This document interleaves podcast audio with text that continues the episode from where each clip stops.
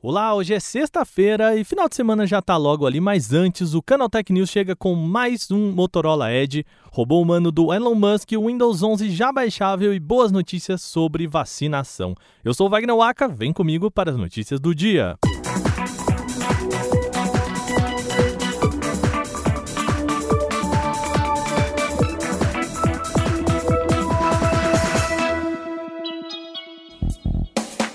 A gente começa o programa daquele jeito que eu sei que vocês gostam, com o lançamento de celular. A Motorola apresentou mais um smartphone da linha Edge para o mercado norte-americano. E esse é o nome dele mesmo, tá? Motorola Edge sem complementos. Essa versão de 2021 traz algumas boas novidades, sendo a principal delas a tela de 144 Hz de atualização. O dispositivo é equipado com o processador intermediário Snapdragon 778G, além de 8 GB de RAM e 256 GB de espaço para armazenamento interno. Para o conjunto de câmeras, o Edge 2021 oferece um conjunto triplo de lentes com um sensor principal de 108 megapixels. E como a gente já mencionou aqui, ele deve ser lançado em 2 de setembro exclusivamente no mercado norte-americano e com precinho ó, promocional de 499 dólares, o que equivale a 2.700 na conversão direta. Depois da pré-venda, o modelo sobe para 699 dólares, equivalentes a 3.800 reais, lembrando aqui sem contar impostos, tá? A Tesla revelou nesta sexta-feira que está trabalhando em um novo projeto, no mínimo excêntrico, de tecnologia de robôs humanoides. O anúncio veio dele, Elon Musk, que apresentou o Tesla Bot, um robô de 1,70m e 56 kg. O aparelho tem aparências bem humanas que lembra o filme Eu Robô, sabe?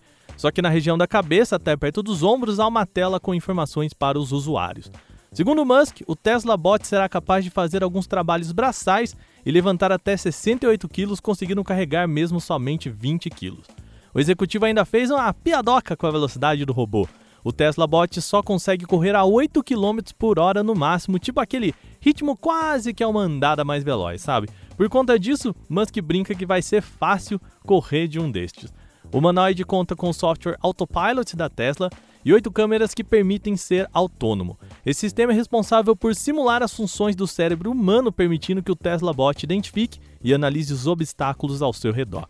A Tesla deve vender o robô para empresas que precisam realizar trabalhos manuais e repetitivos, entretanto, a gigante ainda não informou qual será o preço do aparelho.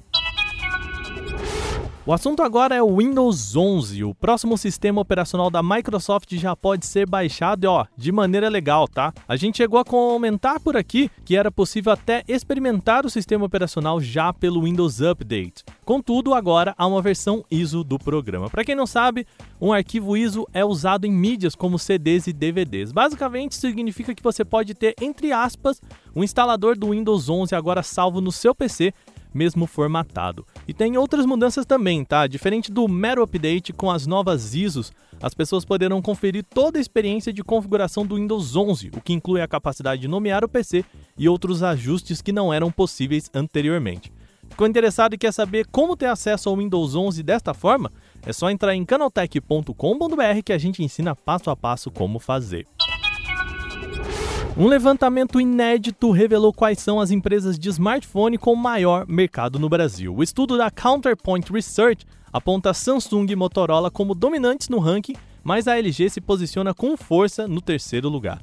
Os dados são do segundo trimestre desse ano e abraçam toda a América Latina. Na região, Xiaomi, Samsung e Motorola se revezam entre as três principais posições em diferentes países. O Brasil, portanto, é quase que uma exceção junto com a Argentina já que a terceira colocação fica por conta da LG. É até curioso esse fato, lembrando que a LG deixou o mercado de smartphones aí depois de 5 anos de prejuízo. Além disso, com a queda da Huawei, outras fabricantes chinesas como a Xiaomi e Oppo preencheram o vazio de smartphones de preços mais agressivos e dezenas de lançamentos ganhando espaço principalmente no México. Os dados completos do mercado latino-americano estão em canaltech.com.br. Bom, a nossa última notícia é uma notícia boa, tá, gente? Um estudo da Universidade de Oxford mostrou altos índices de eficácia das vacinas Pfizer e AstraZeneca contra a variante Delta do novo coronavírus. Que boa notícia, né, gente? Pelos resultados, a Pfizer teria proteção de 71% após duas semanas de aplicação da segunda dose. Algo parecido acontece com a AstraZeneca, que começa com proteção de 93% após duas semanas da segunda dose, mas esse número cai para casa dos 70% depois de quatro meses. Os dois índices estão acima do total mínimo considerado pela Organização Mundial de Saúde para a imunização. Esse índice é de 50%, então, ó, tá tudo ok. A boa notícia é que reforça que a imunização completa continua sendo a maior arma da população contra a Covid-19. Esta queda que acontece com a AstraZeneca depois de um período da aplicação é comum, tá? Agora, muitos estudos se debruçam sobre a possibilidade de uma terceira aplicação, até mesmo campanhas anuais contra o coronavírus. O estudo também mostrou que os indivíduos que tiveram Covid-19 antes de se vacinarem apresentaram proteção maior após a aplicação, enquanto a diferença de tempo entre as aplicações das doses, de acordo com as diferentes orientações internacionais, não reduziu a eficácia dos imunizantes. Novamente, gente, a recomendação é pela vacinação, tá? Já que os não imunizados ficam desprotegidos em momentos como este e podem ajudar a disseminar a Covid-19, além, gente, de contribuir né, para o surgimento de novas cepas. Portanto, fica o nosso apelo aqui. Chegou a sua vez, vai logo se vacinar. Você protege a si mesmo e aos outros, beleza? Bom, nosso programa chegando ao fim, mas a gente precisa lembrar vocês que nós estamos no top 10 do prêmio IBEST nas categorias de tecnologia e notícias e jornalismo. A gente precisa ainda mais do seu apoio agora para garantir o nosso lugar no top 3, tá? A partir dessa fase, só os três primeiros vão ser classificados para a final. Para apoiar o Canaltech, vá em vote.prêmioibest.com e escolha o Canaltech para as categorias de tecnologia e notícias e jornalismo. O prazo da votação é 29 de agosto, tá chegando, tá? Então a gente conta com vocês. Vai lá, vote.prêmioibest.com, tá bom?